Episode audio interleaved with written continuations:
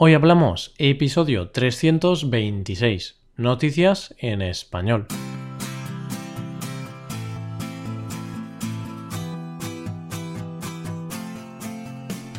Bienvenido a Hoy Hablamos, el podcast para aprender español cada día. Ya lo sabes, publicamos nuestro podcast de lunes a viernes.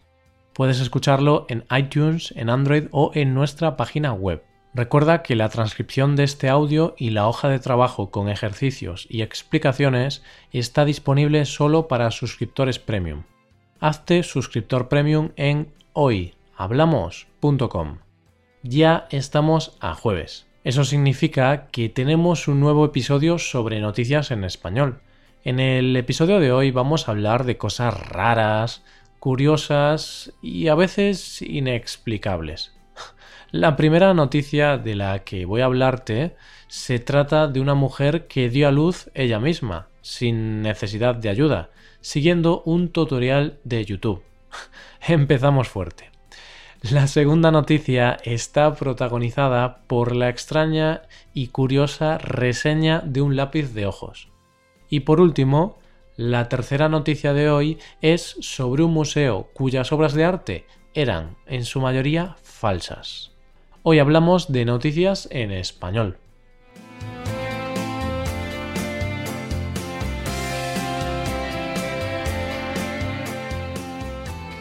La verdad es que hoy empezamos fuerte. Comenzamos con una noticia sorprendente. Te hablo de una chica de 22 años procedente de Estados Unidos. Resulta que esta chica estaba embarazada.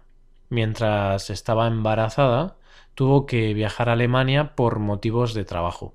El problema es que la protagonista de esta historia no era consciente de que ya estaba en el tercer mes de gestación por tanto, debería haberse quedado en casa y no debería haber realizado el viaje, por si las moscas. Además de no conocer exactamente su estado de gestación, la suerte tampoco estuvo con ella, porque el parto se adelantó dos semanas. La madre naturaleza a veces es caprichosa. Así que tenemos una chica embarazada viajando en su tercer mes de gestación y de repente se adelanta el parto dos semanas. ¿Qué ocurre? Pues que probablemente tenga que parir en otro país, y eso fue precisamente lo que le pasó. Sin embargo, su historia es mucho más increíble. Cuando volvía de Alemania, su vuelo hizo una escala en Estambul. Durante el vuelo a Turquía, esta mujer llamada Tina comenzó a tener contracciones. Ella pensó que ese dolor abdominal era consecuencia de haber ingerido algún alimento en mal estado. Pero estaba equivocada. Cuando el avión aterrizó en el aeropuerto, sus síntomas habían empeorado. Supongo que en ese momento lo que cualquiera pensaría es buscar ayuda y llamar a una ambulancia para que la lleven a un hospital. Pero Tina, quizá por los nervios o por el miedo, no pensó de forma tan evidente y dedujo que no estaba en su país, ni conocía el idioma y tampoco sabía el número de emergencias, por lo cual decidió dar a luz ella misma. Pero no estaba sola, porque tenía YouTube. Así pues, Tina buscó un tutorial de parto en YouTube. Se metió en la bañera y realizó ella misma todo el proceso. Lo cierto es que es una historia increíble, porque el bebé nació sin complicaciones y ahora está perfectamente sano. Me parece impresionante que ella consiguiera hacer todo eso por su cuenta sin ayuda de nadie más. Pero está claro que también ha tenido suerte, porque en los partos a veces hay complicaciones y es ahí cuando la labor de los profesionales ayuda a salvar vidas. Pero bueno, por suerte, al bebé de la protagonista de esta historia no le ha pasado nada malo y está sanísimo. Dejamos la noticia del parto más increíble del año, quizá, para hablar de una de las reseñas de producto también más increíbles del año. Porque podemos decir que la mujer que dejó esta reseña se la curró mucho. Te pongo en contexto. Una mujer estaba buscando reseñas sobre un lápiz de ojos.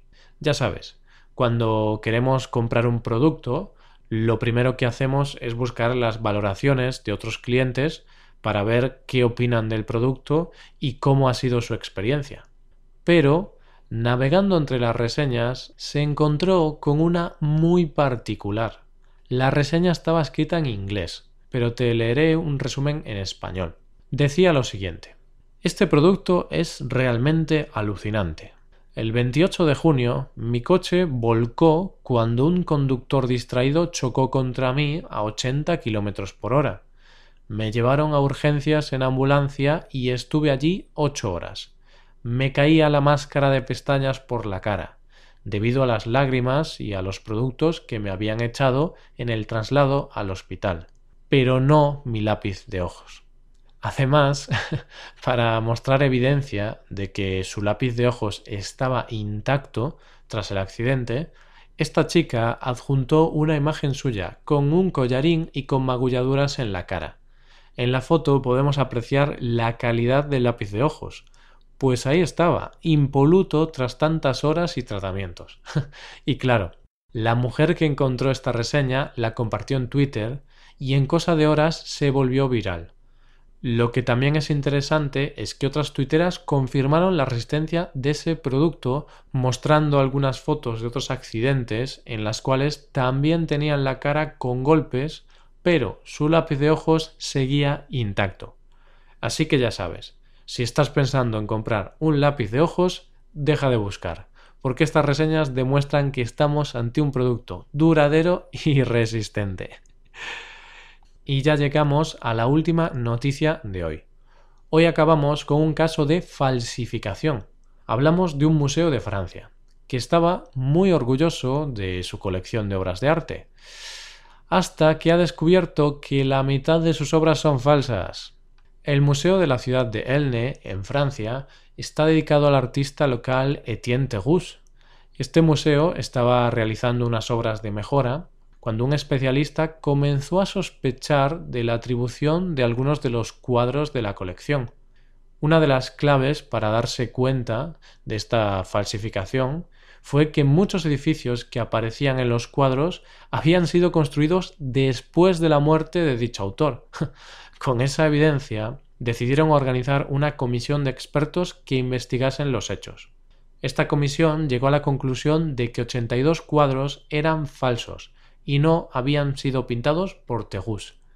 Por tanto, el ayuntamiento ha presentado una denuncia por falsificación en la que especifica que el coste de los cuadros falsificados fue de 160.000 euros. Esta noticia también ha servido para que algunas personas bromeen sobre la calidad del arte. Porque claro, ahora que se sabe que estos cuadros no han sido pintados por ese pintor tan famoso, parece que ya no son tan buenos o que ya no tienen tanta calidad. Sin embargo, cuando la gente creía que eran de dicho pintor, todo el mundo alababa la técnica y composición de las pinturas. Vosotros, queridos oyentes, ¿qué opináis de esto? ¿Creéis que el arte está un poco sobrevalorado? ¿O pensáis que algunas personas solo aprecian el arte proveniente de grandes autores? Quizá el problema es que la mayoría de las personas, entre las que me incluyo, no tenemos mucho conocimiento de pintura o de arte, por lo que solo valoramos un cuadro positivamente si el pintor es algo famoso. Y con esta noticia nos vamos acercando al final de este episodio. Como siempre, te recuerdo las cosas que tienes en nuestra web. Por un lado, puedes hacer clases por Skype con profesores certificados y nativos de España y por otro lado puedes hacerte suscriptor premium para poder acceder a la transcripción y a una hoja de trabajo con cada episodio del podcast. Todo esto lo tienes en hoyhablamos.com. Esto es todo. Mañana volvemos con un nuevo episodio de conversación real y sin guion entre Paco y Roy. Lo dicho, nos vemos en el episodio de mañana. Pasa un buen día. Hasta mañana.